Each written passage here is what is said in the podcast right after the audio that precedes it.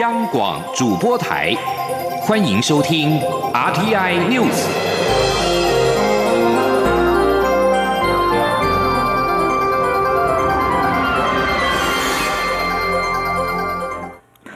各位好，我是张旭华，欢迎收听这节央广主播台提供给您的 RTI News。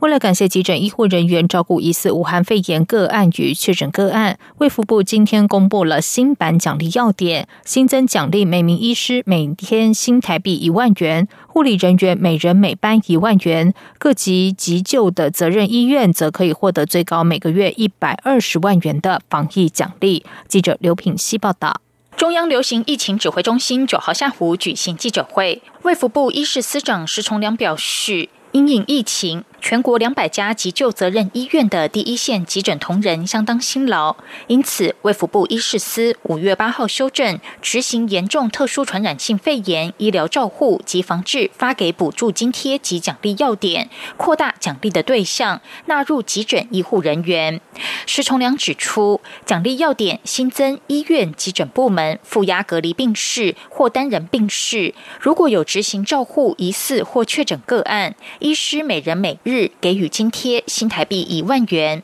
护理人员每人每班一万元。他说：“这边的医师的每人每日一万元，那么如果是按照日夜轮班的话，那么就是每班一人。好，那如果是一天好来计算的话，那可以同时那么申报两名的医师。那护理人员的话呢，是以八班八小时一班来计算，超过八小时的部分。”那么最多到十二个小时，那另外的那四个小时就会加计五千元。石崇良表示，奖励要点也新增急救责任医院的防疫奖励，重度级且评鉴为医学中心者，每月一百二十万元；重度级且评鉴为区域及地区医院者，每月九十万；中度级每月六十万；一般级每月三十万。奖励费用应该全数分配给急诊部门相关工作人员，包括。急诊医护人员、医事放射人员、社会工作人员、行政人员、救护人员以及清洁人员等，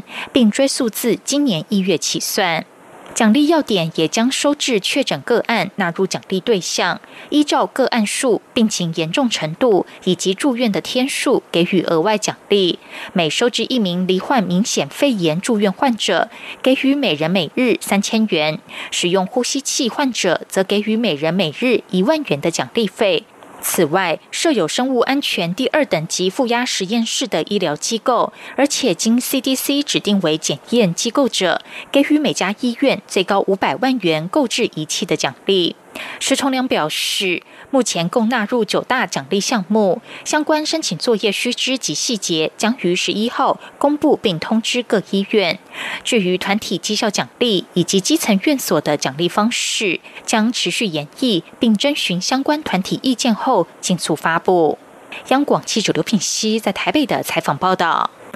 武汉肺炎疫情冲击到经济，政府通过纾困方案。对于新北市政府将近万份民众申请的万元纾困方案送卫福部审查，中央疫情指挥中心指挥官陈时中今天表示，地方政府如果无法判定有所疑虑，可以请中央帮忙。但他发现有些案子很明显就可以断定是否符合申请条件，希望地方政府能够帮忙排除，否则拨款时间也会因此延宕。请听刘品熙的报道。因应疫情，政府扩大纾困，无家保工作者可领新台币一万元补助金。连日来，许多民众抢办，第一线承办人员审核压力大。新北市政府八号更直接将五十五大箱，共九千三百零一件纾困案送到卫福部审核。卫福部九号加派百名人力紧急加班处理。对此，卫福部长陈时中九号下午在中央疫情指挥中心记者会中表示。他日前已说过，扩大纾困案，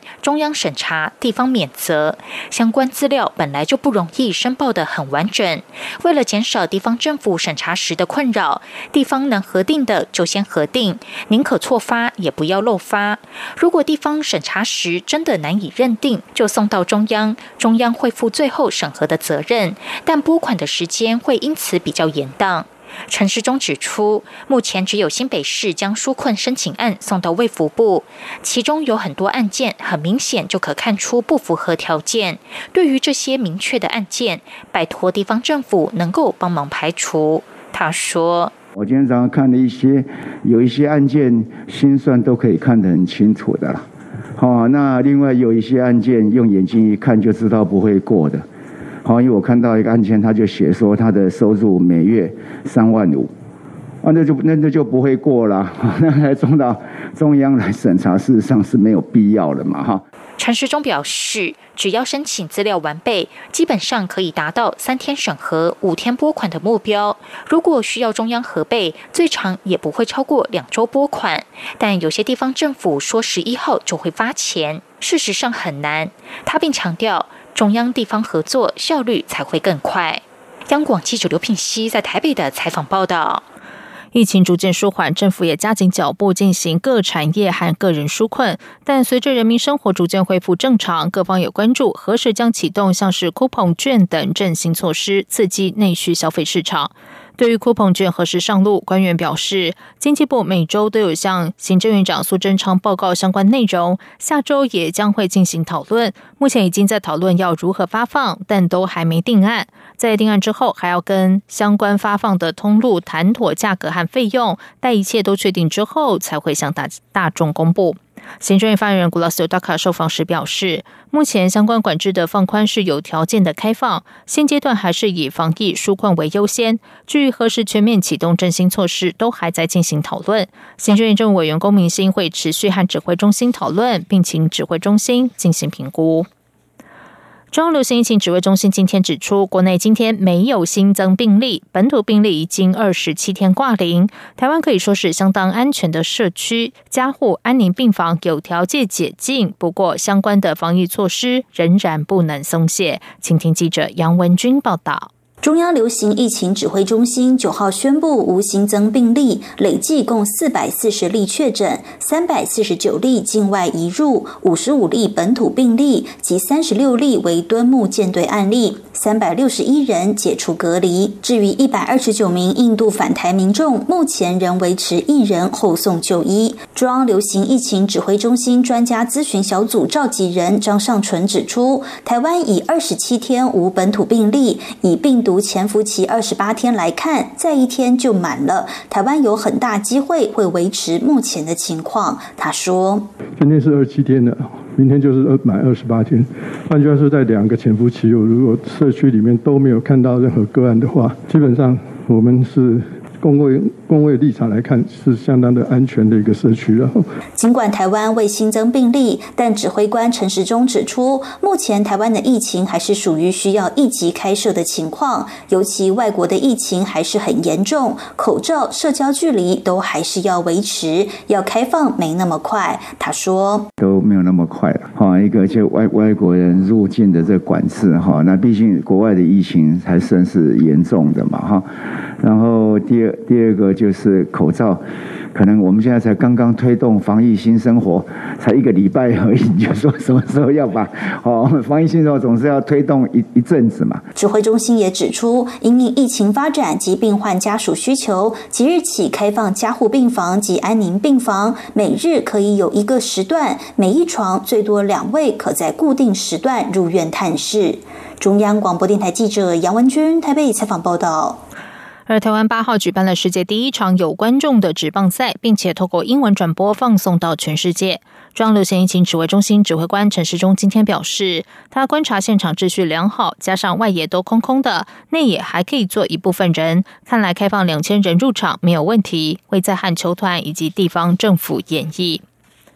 接下来关心的是，为了协助台湾新创加速成立及成功出厂，国发会提出精进新创投资环境二点零方案，研议设立创新性新版，将有别于目前的创贵版，鼓励新形态具发展性业者挂牌，提高台湾新创国际能见度。记者杨文君报道。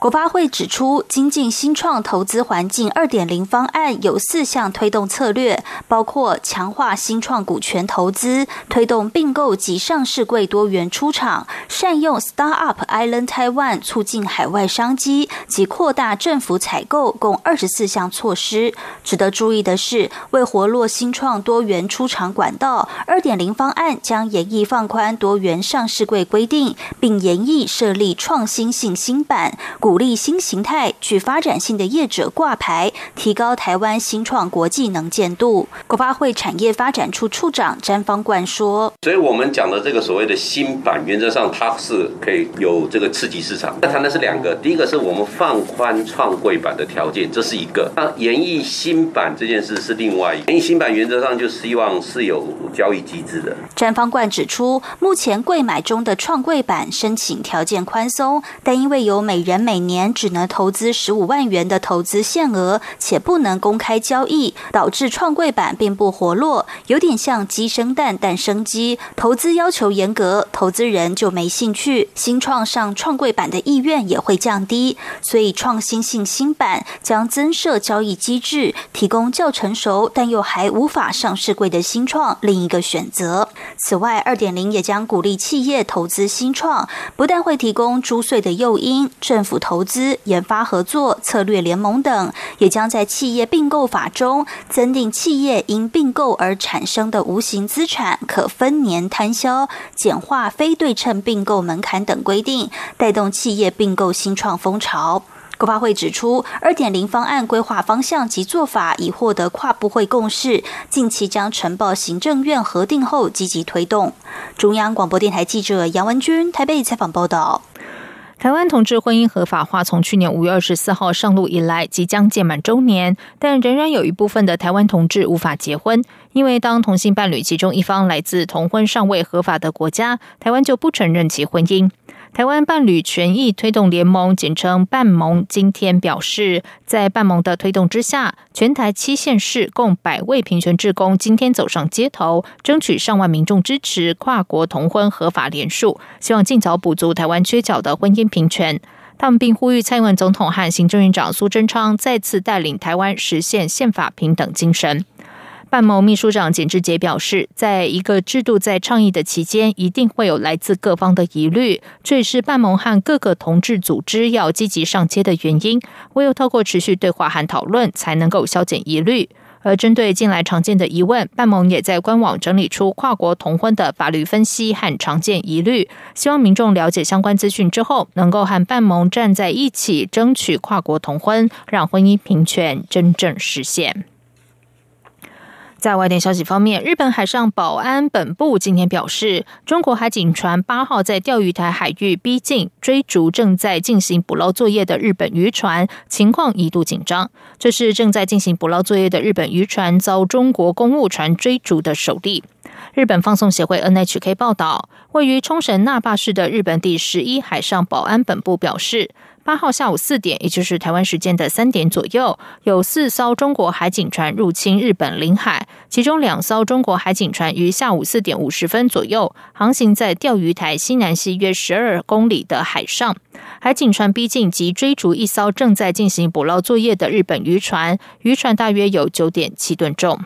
正在进行监视作业的日本巡逻船驶入日本渔船和中国海警船之间，要求中国海警船撤离。中国海警船在八号下午大约六点前驶离钓鱼台海域。这艘日本渔船没有与中国海警船碰触到，船上载有三人，没有人受伤。日本海上保安本部人员也在现场对中国海警船提出警告，现场一度呈现紧张状态。上一次中国海警船航行在钓鱼台海域入侵日本领海是上个月的十七号，而八号是今年来的第八次。世界卫生组织 WHO 八号表示，今年因应武汉肺炎需要十七亿美元，还短缺大约十三亿美元。而美国作为最大资助国，四月因为质疑世卫失职，决定暂停金援。总统川普说，他很快会发表意见。美联社报道，世界卫生组织秘书长谭德赛说，世卫组织需要十七亿美元用在年底前因应武汉肺炎，现在还短缺约十三亿美元。川普上个月宣布暂停提供资金给世卫组织，因为世卫组织疏于应应疫情，而且仿佛自贬为中国的公关机构。另外，川普也不满世卫组织官员在他决定针对中国实施旅行限制时持反对意见。美国一年提供世卫组织超过四亿美元，是最大的资助国。以上央广主播台，谢谢收听。这里是中央广播电台台湾之音。